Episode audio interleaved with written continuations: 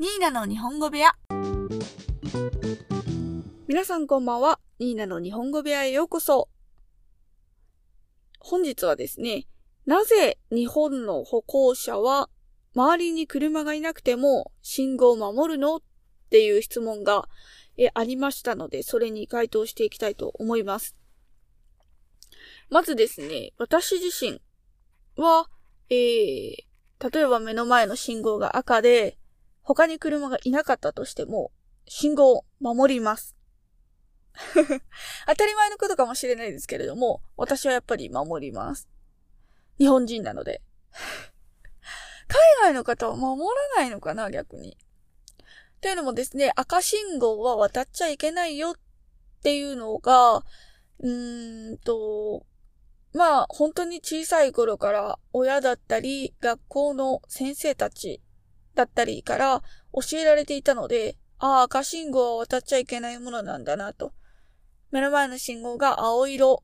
以外の時は、えー、信号渡っちゃいけないんだなっていう感覚があります。っていうのとですね、なんて言うんだろう、誰も見てないかもしれないけど、誰かに見られていたらどうしようって思ったりもするんですよね。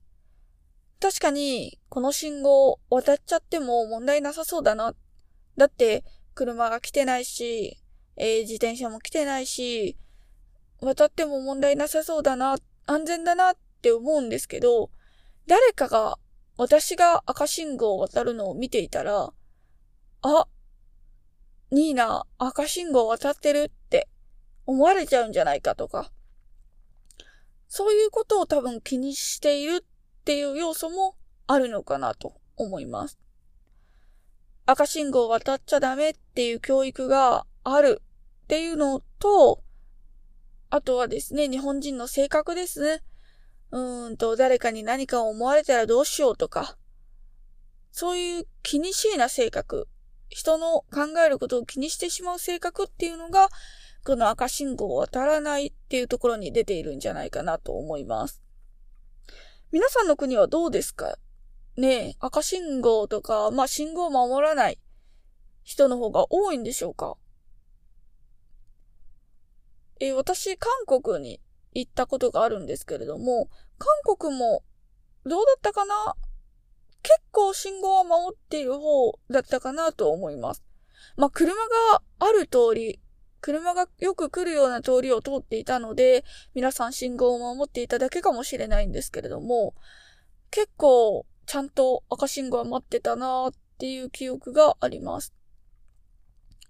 えー、日本や韓国以外のですね、国のリスナーさん多いと思いますので、ぜひぜひうちの国ではですね、信号あんまり守ることの方が少ないよとか、いや逆にうちの国もちゃんと守ってるよとか、そういった話があったら教えていただきたいなと思います。あとね、信号で言えば私車を運転するんですけれども、やっぱり当然ですけれども、車を運転している時も、あの、当たり前ですが信号はちゃんと守ります。自転車を運転する時も、えー、信号は守ります。ただ、なんて言うんだろう。もう大人になってしまったから、そういうのをいろいろ守っているんですけれども、高校生とか中学生とか小、小学生？とかですね、学生ってつく、学生っていう名前がつく人たちは結構守らないことも多いんじゃないかなと思います。まあ日本人ですけれども、やっぱり急いでいたりだとか、信号を守るのが、なんて言うんですかね。うーん、守れない時もあったりする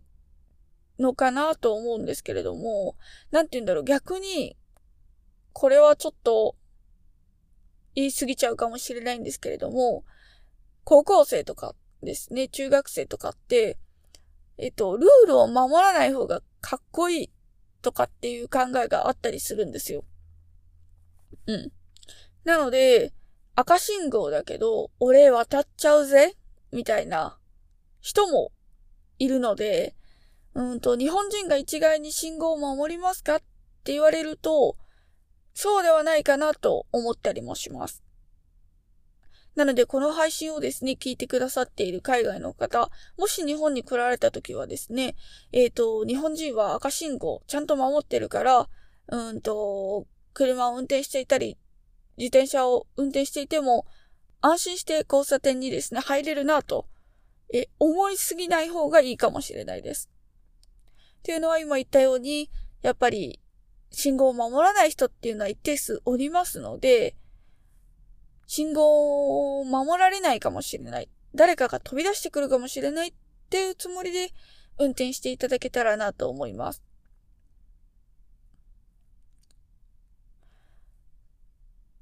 この番組を聞いてくださっている方々の中には、えー、日本に旅行したことがあるよという方もいらっしゃると思います。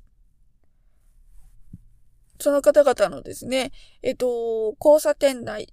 信号を守る守らないっていう話もそうですけれども、日本に来た時にですね、疑問に思ったこととか、感じたようなことがあったら、ぜひぜひ、え、連絡ください。概要欄に Google のえ、メールアドレスが載っておりますので、そちらに、え、コメント、メッセージいただけたらなと思います。え、Google のメールアドレス、口頭でも読み上げさせていただきます。この番組に関するコメントだったり、感想につきましては、